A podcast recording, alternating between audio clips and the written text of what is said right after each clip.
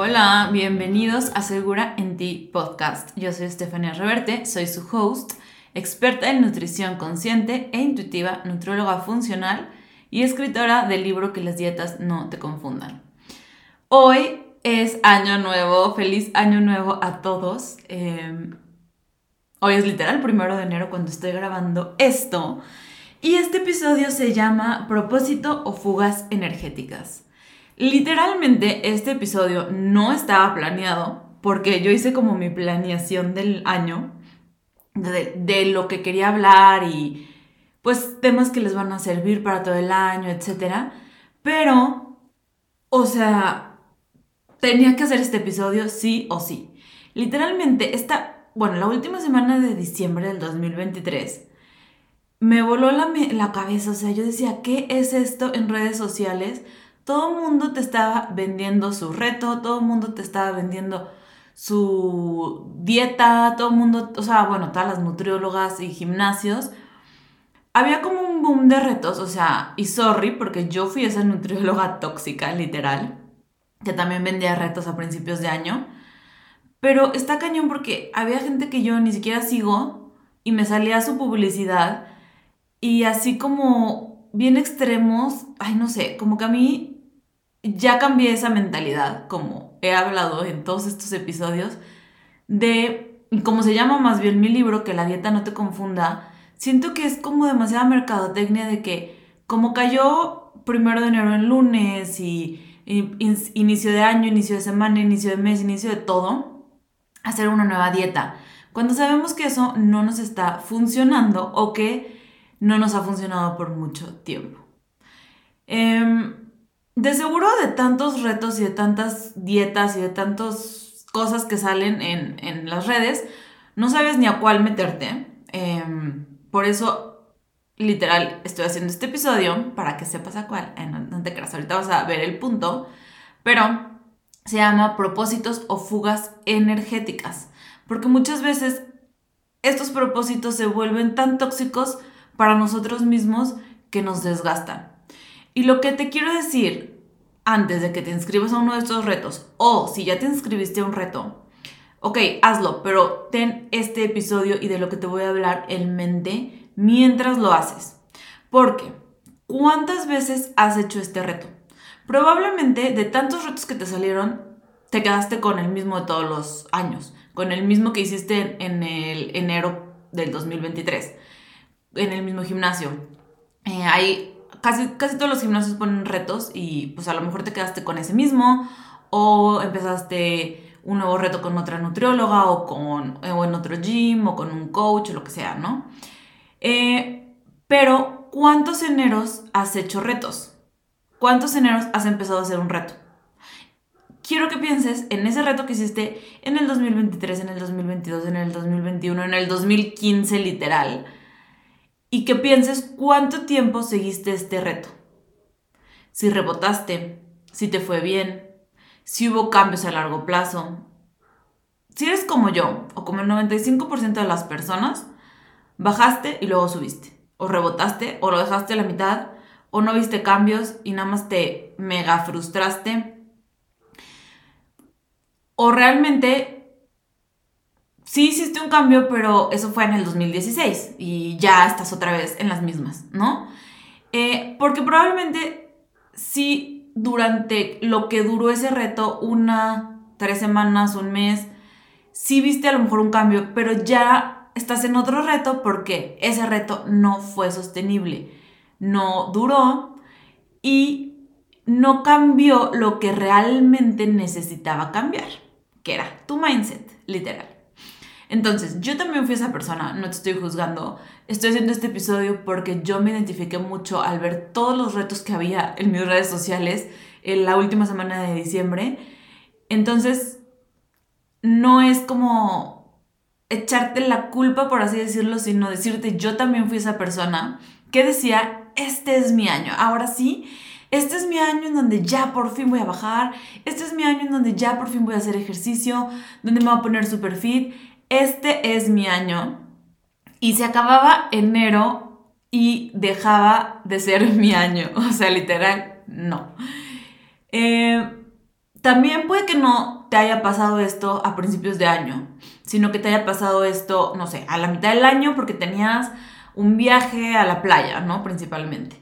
O tenías una boda, o tenías X, alguna cosa importante en tu vida que querías bajar de peso, te duró un mes, esa bajada de peso te duró hasta cuando llegó la boda, llegó el viaje y luego volviste a subir. Entonces, yo también fui esa persona y quiero que así como yo dejes de ser esa persona, ¿ok? Todo esto de empezar el año y ponerte propósitos, creo que es peor. Es como para ti, porque es como la amiga tóxica, ¿no? Que le cuentas algo, vas, le cuentas a tu amiga algo súper importante para ti, y tu amiga va y se lo cuenta a todo el mundo, entonces, pues obviamente dejas de confiar en ella. ¿Por qué? Porque le contó a todo el mundo un problema que tú tenías o algo que tú le contaste y pues dejas de confiar en ella, claramente. Entonces, así como esa amiga tóxica, ponerte propósitos que no puedes cumplir son fugas energéticas para ti, porque dejas de confiar en ti.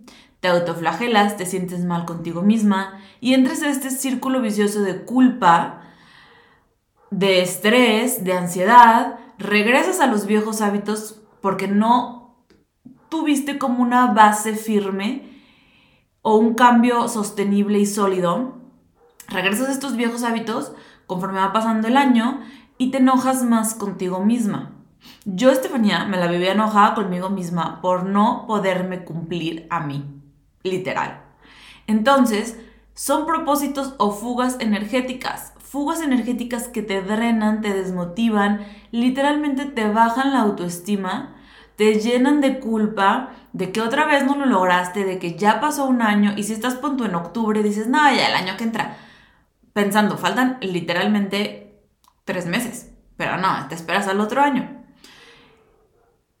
Y llega ese año y llegas con estrés y llegas como súper decidida, ahora sí lo voy a lograr y vuelve a pasar enero y vuelves a llegar a lo mismo, entonces entras como, pues sí, en yo estaba enojada, la verdad, yo estaba enojada, estresada, casi que en depresión, eh, autoflagelándome, culpándome, o sea, era una relación tóxica conmigo misma. Entonces, quiero que este año no, si ya te metiste el reto, ya ni modo, hazlo, pero agarra ese reto al que te metiste para implementar buenos hábitos, ¿ok? Entonces, no hagas de estos propósitos una fuga energética. Hazlos cambios de, cambios de hábitos reales y sostenibles a largo plazo. Entonces, quiero que primero entiendan que nuestra mente se rige por patrones.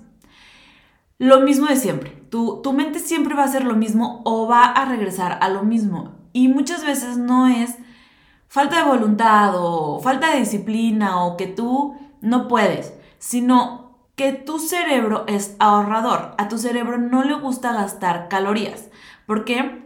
Porque nuestro cuerpo físico siempre o lo primero que va a hacer es sobrevivir. Es como en un episodio yo les decía que, por ejemplo, tú no puedes cantar si estás vomitando o no te puedes enamorar si te está dando un infarto. Primero es la sobrevivencia, primero es sobrevivir. Entonces, la función de tu cerebro es ahorrar. ¿ok? Es ahorrar energía. ¿Por qué? Porque así está diseñado físicamente para, para hacer o para trabajar. Entonces, cuando tú intentas cambiar un hábito o cambiar algo en tu vida, va a ser para tu cerebro como un ejercicio, va a ser agotador, por así decirlo. Crear propósitos o querer crear una nueva realidad te cansa física y mentalmente tu cerebro necesita energía extra para realizar estos cambios. Y por eso muchas veces tu cuerpo físico se rinde o se da por vencido, porque aunque tú no seas consciente de que esta energía se está usando, sí, sí se está usando y sí podría ser físicamente o energéticamente en cuanto a calorías difícil o, o, o que se consume calorías hacer estos cambios, empezar a comer súper diferente, empezar a hacer ejercicios súper extremos, a eso sumándole el cansancio pues físico de hacer un ejercicio súper extremo por primera vez, la verdad, y meterte como que en todo esto nuevo que te dice el reto, así de que vas a hacer todo esto en un día y tú de que, ¿qué? O sea, tu cerebro es como que alerta roja, aquí nos están metiendo como en un modo de sobrevivencia o un modo de que esto probablemente sea difícil de, de sostener y tu cuerpo y tu cerebro te va, por así decirlo, a autosabotear, no literalmente, pero tu cerebro va a querer regresar a sus viejos patrones o a sus viejos hábitos. ¿Por qué? Porque no necesita calorías nuevas o no, no necesita calorías extra o energía extra para lo que tú ya habías estado haciendo por X cantidad de años, ¿no? Si tú quieres implementar un nuevo hábito para tu cerebro es físicamente agotador, ¿ok? ¿Por qué? Porque gasta calorías, como les dije. A tu cerebro le encanta la repetición. Le encantan las excusas que ya te las sabes de memoria. ¿Por qué te las sabes de memoria? Porque siempre son las mismas excusas. Porque tu cerebro te está intentando proteger de el consumo excesivo de calorías para, para tu cerebro sin ninguna razón aparente. Obvio, este es para tu cerebro arcaico. Eso no se los voy a como que meter, pero para tu cerebro viejo es más fácil hacer lo que siempre ha hecho, ¿ok? De hecho, ya les había hablado de este programa Wild Fit, que es como una nueva dieta o una nueva modalidad de dieta, que creo que en México todavía no está muy de moda, en Estados Unidos sí, pero en esta modalidad de Wild Fit no te recomiendan empezar haciendo ejercicio, te recomiendan empezar meditando, literal. ¿Por qué? Porque si tú empiezas haciendo ejercicio o con estos retos extremos de que llevas octubre, noviembre, diciembre sin moverte y llega el primero de enero y tú quieres hacer un ejercicio que tu cuerpo no está acostumbrado, es súper cansado y es muy, mucho más fácil dejar tanto el ejercicio como el reto, como tu nueva meta o tu nuevo propósito de hacer ejercicio y de comer saludable, porque no es sostenible, requiere muchísima energía física, ¿ok?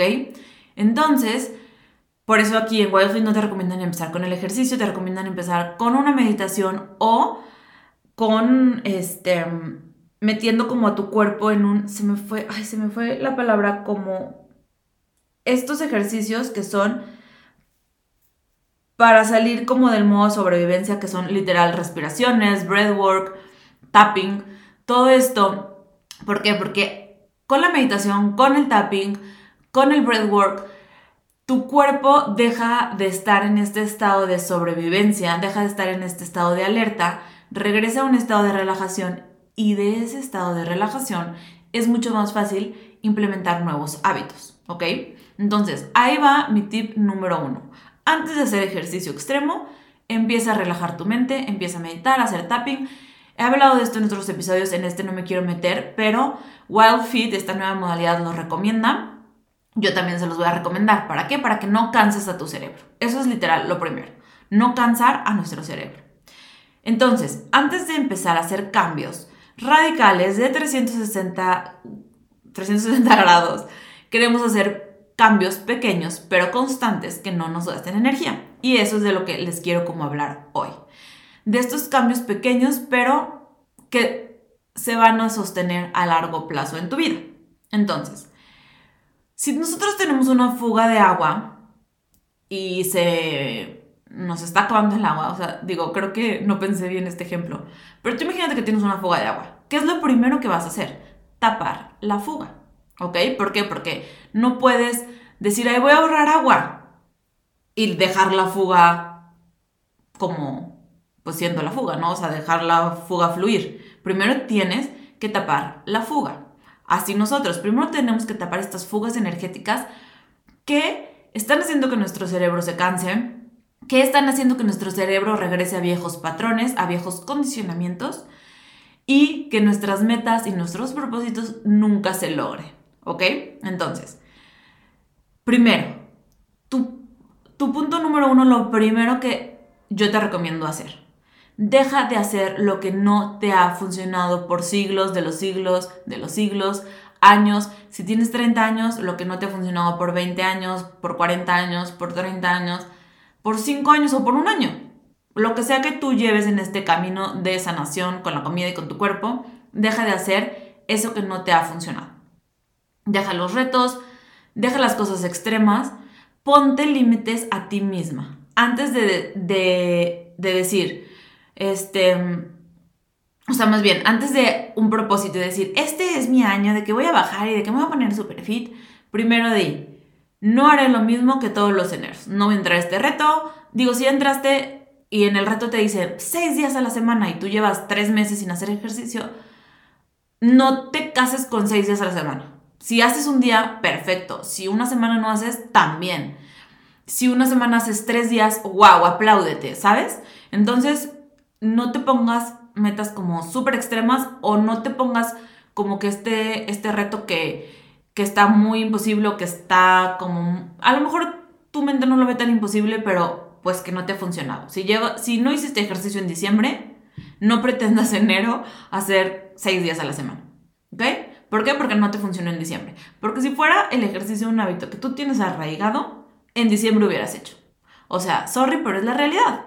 Yo, por ejemplo, este, este año, si escuchaste el episodio de Burnout, yo antes hacía CrossFit y era así como competencias de CrossFit súper extrema y corría las carreras estas de obstáculos y la verdad sí era muy extrema. Y este año que tuve mi burnout, yo, esto quería hablar un poquito más adelante, pero yo en lugar de decir voy a ir a hacer ejercicio, ya otra vez está, ya este lunes empiezo y voy a ir otra vez a, a mis ejercicios funcionales o a mi crossfit o a lo que sea, yo era como que me voy a mover. Si un día tengo energía para ir al funcional, voy al funcional. Si un día quiero ir a caminar al parque, voy a caminar al parque. O sea, no era moverme. Si era un día a la semana, lo logré. Si eran tres días también. ¿Ok? Entonces, este, ya me perdí de lo que estaba diciendo. Ah, cuando yo más o menos por agosto, septiembre, pude como que darme cuenta de esto y empezar a hacer estos cambios, como en octubre fue como más constante, o sea, agosto y septiembre para mí fueron como de irme a caminar, de hacer cosas muy tranqui, la, la neta como muy relajadas, y en octubre como que comencé otra vez a meterle, me volví a sentir como con energía, etc. Y diciembre hice, lo hice muy bien. Y no fue como que dije, ay, ya es octubre, voy a empezar en enero. No, empecé en diciembre. Y bueno, empecé en octubre, noviembre y diciembre. No fue un mes así como que, ay, ya, no hice nada, me espero enero. ¿Por qué? Porque, ok, sí, yo, mi, el ejercicio era algo, un hábito que me encanta hacer, algo que es parte de mi vida, que dejé de hacer por un tiempo por mi burnout, pero lo metí a mi vida, no así como rápido, ya, hazlo. No, lo, lo empecé a incorporar o a volver a meter a mi vida de manera paulatina y de manera que hoy puedo decirte que va a ser sostenible este año porque no estoy en el mismo lugar que el año pasado. Pero si yo hubiera querido en agosto volver a meter a mi ejercicio así de que otra vez todo extremo, todo súper rudo, todo así, probablemente en octubre hubiera tenido otro burnout y lo hubiera dejado, ¿ok? Entonces, no quieres hacer todo rápido. Empieza, si en, diciembre no hiciste ejercicio y este reto nuevo al que te metiste te está diciendo que hagas extremo, para que sea sostenible y para que en junio sigas haciendo ejercicio, vete con pasos chiquitos, tú te vas a poner tus propias metas, ahora sí que tú sabes, pero no te sientas culpable si esta primera semana de enero no lo haces todo perfecto, ¿ok? Eh, entonces, punto número uno, dejar de hacer lo que no nos ha estado funcionando. Punto número dos, antes de ver qué más vas a hacer, qué más vas a meter, qué más vas a incorporar, pregunta, ¿qué vas a remover? hay que hacer espacio. Hay, hay un, como una analogía que me encanta, que es como un puño cerrado, que tú tienes tu mano, ¿no? Está tu puño cerrado. Y el universo, o Dios, o, en lo que tú creas, te quiere dar cosas, te quiere dar un nuevo trabajo, te quiere dar más ingresos, una nueva pareja, unas nuevas amistades. Pero tú estás con el puño tan cerrado que no te abres a recibir. Y en esta analogía es como si sueltas, si sueltas tu puño, si lo relajas, tu mano se extiende y caben muchas más cosas. Entonces, hay que, antes de meter y meter y meter y meter y ver qué más queremos meter, hay que ver qué tenemos que renovar o que remover más bien. Yo, por ejemplo, este, este diciembre, que el próximo año lo voy a hacer, bueno, más bien este año, lo voy a hacer cada mes, porque yo saqué todo, o sea, de que jeans que no me ponía, los sacaba, zapatos que no me ponía, los sacaba y mágicamente puedo decir, empezaron a llegar cosas nuevas a mi vida, tanto de ropa que iba sacando, como de muchísimas cosas más, relaciones, o sea, literal. Entonces, hay una magia en sacar, en sacar lo que no te está funcionando. Entonces, antes de ver qué más vas a meter, quiero que veas qué tienes que remover. Antes de una dieta extrema con menús que nunca has probado, recetas que están dificilísimas, con ingredientes que dices, ¿qué es esto? ¿Qué vas a remover? Remueve una cosa, remueve el azúcar, si quieres, remueve el refresco, remueve el alcohol. Una cosa, lo que tú elijas. Tengo un episodio que es el número 35. Se llama Cómo perder grasa en 10 días. Vayan y escúchenlo. Son 10 puntos a cambiar. Entonces, elijan uno, ¿ok? Eh, elijan uno que sea como de remover. Antes de hacer ejercicio extremo, caminar. O sea, literal. Antes de meter este ingrediente que no sé ni qué es, o, ahí les va, súper ejemplo. Antes de meter 800 mil suplementos, limpia tu cuerpo. Saca lo que no le está funcionando. Ahorita empecé mi certificación en, en el Instituto de Integrative Nutrition, que es de salud intestinal. Ya les iré contando más, pero literal el mensaje como introductorio que nos hacen los maestros es como decirle al paciente, o sea, para que tú estés bien no tienes que meter mil medicamentos, empieza meditando, algo así de simple, o sea, literalmente que un instituto ya te esté diciendo esto, bueno, obviamente es, está como vinculado con Deepak Chopra y así, o sea, se vincularon el Deepak Chopra Center con The Integrative Nutrition, Institute of Integrative Nutrition, perdón, pero ahí también, o sea, lo principal es, antes de meter 80 mil suplementos, limpia, o sea, yo ahorita como que sí digo, híjole, yo fui esa persona también, por eso todo lo que digo es como cosas que a mí no me funcionaron, literal.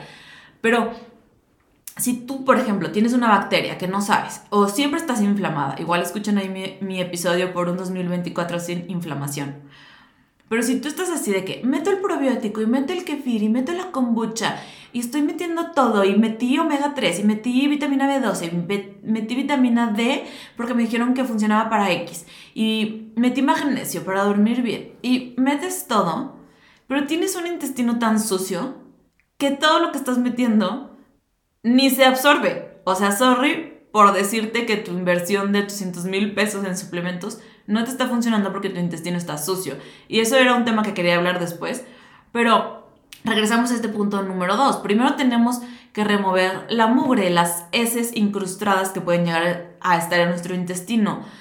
Eh, sedimentos de años, o sea, literalmente hay veces que hay hasta palomitas de... Estas semillas de las palomitas en el intestino que están ahí incrustadas en nuestro intestino por años. Entonces primero hay que remover antes de meter suplementos. Ese es un ejemplo, pero también hay que remover todo o, lo que no nos está funcionando en nuestra vida. Yo, antes de decirles hagan una dieta extrema, les recomendaría remover, no sé, como les digo, el alcohol o el azúcar o algo así, ¿sabes? O sea, ya ustedes van viendo. O, o no tanto como que remover en extremo, pero a lo mejor empezar a usar monk fruit. O sea, hacer ese cambio chiquito de decir, ok, no voy a invertir en suplementos, voy a invertir en monk fruit, en un gotero de monk fruit o en, no sé, como la presentación que ustedes quieran. Y voy a empezar a hacer este mes este cambio. Algo así de sencillo puede ser, o sea, es sostenible. ¿Por qué? Porque es algo muy pequeño que tu cuerpo o que tu cerebro no tiene que gastar calorías enormes en usar monk fruit en lugar de azúcar y todo lo demás hacerlo igual. ¿Sí me explico? O por ejemplo, si no quieres dejar el alcohol al 100, decir, ok, voy a llegar a la fiesta, al restaurante, donde sea, y me voy a tomar una rusa y después una cerveza una rusa y después una cerveza. Entonces así, tú no estás, o tu cerebro no está, cero alcohol, cero alcohol, cero alcohol, y como que frustrado porque cero alcohol, y como que haciendo una fuerza de voluntad enorme, y así como que no voy a meter alcohol, y así como con demasiada resistencia, sino que está como, no voy a dejar el alcohol, solo voy a reducir la cantidad y meter rusas. Entonces hacer estos cambios como que pequeñitos, que a la larga van a ser un cambio enorme, se los puedo jurar.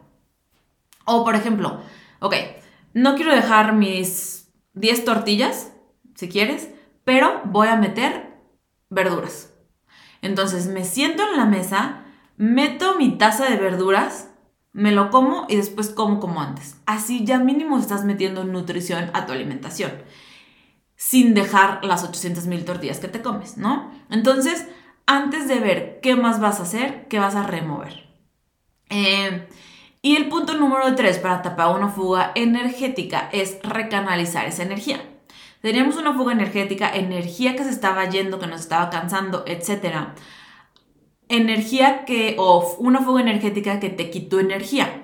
Entonces, ahora vas a tener esa energía de más, esa energía extra.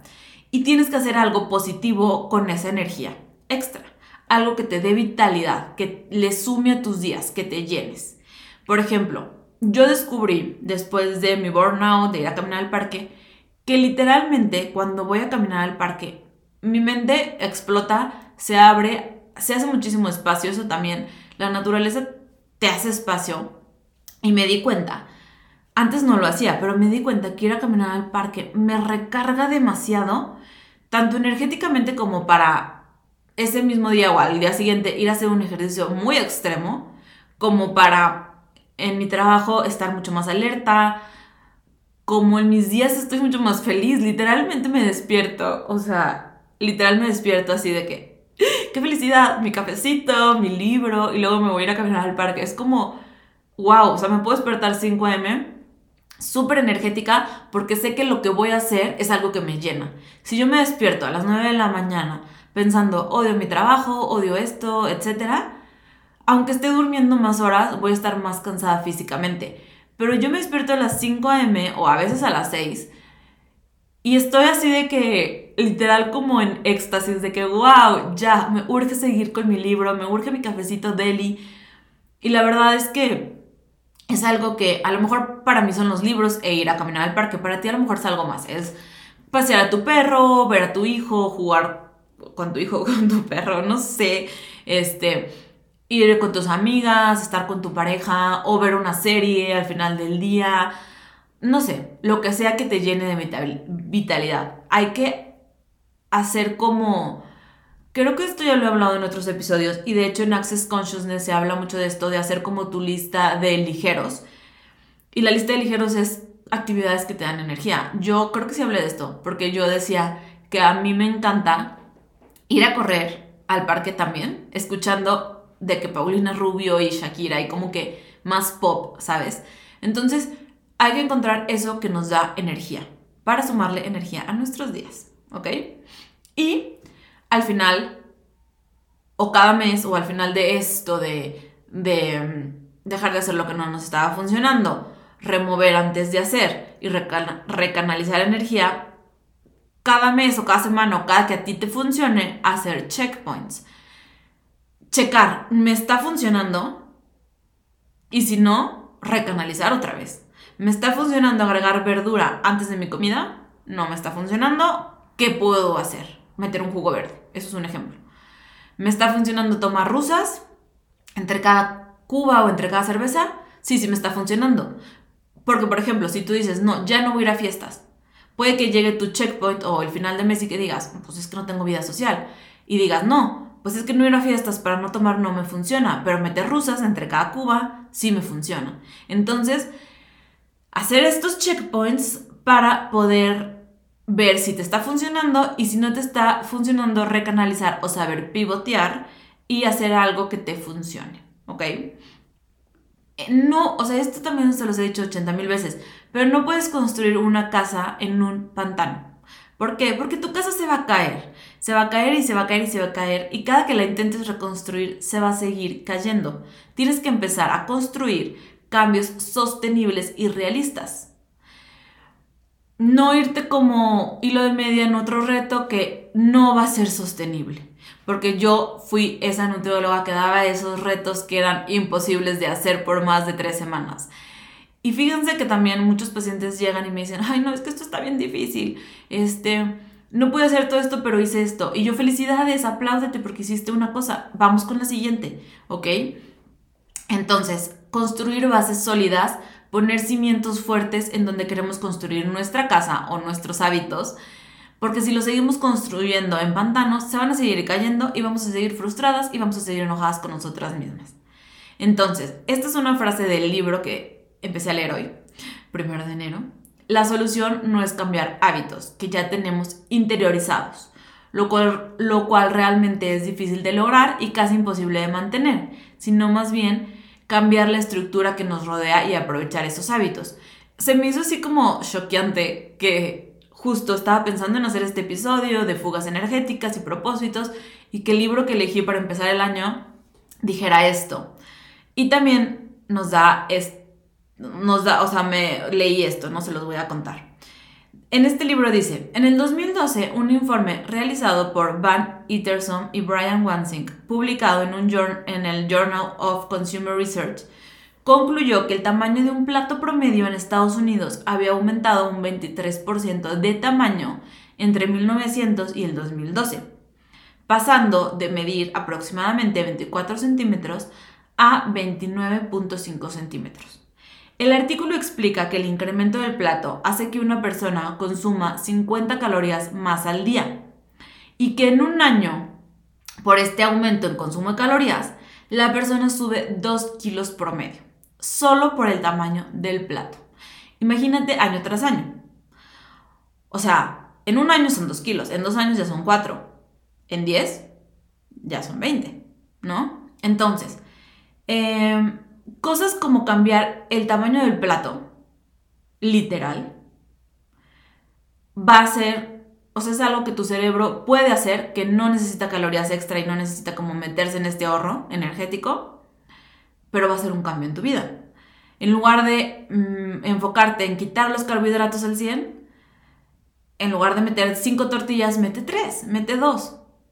Algo, cambios así chiquitos. ¿Por qué? Porque es como si yo te digo, corre un maratón mañana. Vas a decir, no, pues está imposible. Pero si por X cantidad de tiempo, 6 meses, un año, empiezas corriendo 2 kilómetros, luego 3, luego 4 y así le vas subiendo, el día que corras el maratón va a ser algo fácil. ¿Por qué? Porque empezaste con 2 kilómetros, no empezaste con 42, ¿ok? Entonces así es esto también. Em, también en este libro decía algo, o sea, bueno, me explicaban lo de la ley de Parkinson. Ah, bueno, no me explicaban a mí, pero yo lo estaba leyendo. Entonces la ley de Parkinson detona dos comportamientos. Cuando la demanda es escasa, cuando tienes menos, haces dos cosas. La primera es obvia, te vuelves austero. Cuando hay menos, por ejemplo, explicaban lo de una pasta de dientes, ¿no? Tú tienes el tubo de la pasta de dientes. Entonces al principio, cuando recién compras la pasta, te sirves X cantidad de pasta. Si se te cae al excusado, digo al excusado al lavabo, pues te vuelves a servir y te los lavas, ¿no? Mientras el tubo se va vaciando, llega un día, o sea, vas poniéndole menos pasta, literal. Esto, esto es literal. Entonces vas poniéndole menos pasta y te lavas los dientes con menos pasta. Al final, cuando el tubo está casi vacío, literal como que hasta le empujas, así de que, ah, que salga todo, hasta casi que chupas la pasta para sacar, o sea, el tubo de pasta para sacar lo que queda de dientes. ¿Por qué? Porque te estás volviendo más austero, ya no usas la misma cantidad. O ya se te cae al lavabo y agarras lo que se te cayó y no lo dejas ir como, como al principio, ¿no? Y esa es una parte obvia. Pero sucede algo más, o sea, algo como más impactante. Cuando estás eh, en este modo, o sea, en este modo de, de que la demanda es escasa, o te vuelves más austero o pasa algo, algo impactante, así decía. Te vuelves extremadamente innovador, descubres todo tipo de formas de extraer la última gota del tubo. Entonces, em, esto va como a, resultar en todo, en todo, ¿no? Aquí nos da el ejemplo de la pasta, pero si tú empiezas como a querer comer un poco de menos, vuélvete innovador. Haz recetas innovadoras, recetas que a lo mejor nunca habías consumido. En lugar de pedir comida rápida, haz unas bowls deliciosas y mucho más saludables. Y a largo plazo, esta innovación en la alimentación te vas a dar cuenta de que no es tan difícil. Yo, yo lo que, por ejemplo, otra cosa que te puedo recomendar es que busques una receta que se... que a lo mejor a simple vista puede parecer difícil, pero que en realidad no es difícil. Por ejemplo, estas boneless con harina de almendra no son, o sea, literal, te toma 10 minutos hacerlas y en lo que las pones en el air fryer, o sea, 15, si pides comida rápida te vas a tardar 40 minutos en recibir tus alitas, por ejemplo. Entonces vuélvete innovador en la cocina, vuélvete innovador sin tener que meter más, sin tener que pedir comida, sin tener que comprar muchísimas cosas en el súper o sin tener que hacer estas recetas de los retos, así que dices, o sea, dude, ¿qué es esto? O sea, ¿qué es? Una vez, hace años, cuando yo empecé las dietas, me acuerdo que había una receta de que pollo al eneldo. Y yo, pollo al eneldo, ¿qué es eneldo? Ahorita ya sé que es una hierba y etcétera, pero en ese momento que yo tenía, no sé, unos 20 años, yo decía, ¿qué es eneldo? O sea, ¿en dónde consigo eneldo? Entonces esto pasa, ¿no? Entonces vuélvete innovador con lo que tienes, hacer cosas que disfrutes, ¿ok? Y no te culpes, aprende del pasado. Si el año pasado te metiste un reto que no pudiste llevar, no te culpes, aprende de esto. Si ya te metiste el reto y ya te dieron un chorro de recetas imposibles de hacer, a lo mejor enfócate en una y este mes haz una y a lo mejor ves si sí estuvo complicado o no y así, ¿no? Yo, yo creo que esto de las recetas, como lo, que les digo del eneldo, muchas veces es como que las veces dices, híjole, o sea, voy a hacer todos los días algo diferente con ingredientes súper extremos y eso provoca mucha frustración y provoca que tu cerebro quiera regresar a viejos patrones porque está usando mucha energía. Entonces, cuando te den estas recetas del reto, velas y escoge una. Y hazla y ves si fue difícil o no y ves si la puedes implementar en tu día a día o no. O sea, como que decir, ah, pues no estuvo tan difícil, ah, es una receta que puedo hacer. Y así, ¿no? Con todo. Aprende de tus errores, no te autoflageles, aprende lo que no te ha funcionado, porque si no te funcionó, no lo vuelvas a hacer y aprende de ese pasado para hacer las cosas diferentes. Aprende para pues para, reno o sea, para, para innovar, pero para que, para que tú no sientas como que fue un gasto invertido, fue un mal gasto o fue, fue una mala inversión, sino te enseñó algo, ¿ok? Otra cosa, bueno, tres cosas. Yo para esto, en lugar de venderles el reto, les voy a ofrecer la guía de súper. ¿Para qué? Para empezar a hacer pequeños cambios, ¿ok?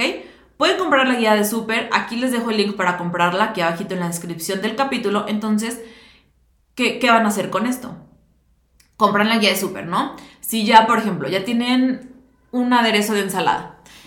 No, o sea, ya, acábenselo, no pasa nada. Pero el siguiente mes ya vieron esta guía de súper, ya visualizaron en qué área del súper está, ya visualizaron que sí está esta marca, ya vieron cuál eligen y cuando se les acabe su aderezo de la ensalada, compren el que yo les pongo en la guía de súper, que es más saludable.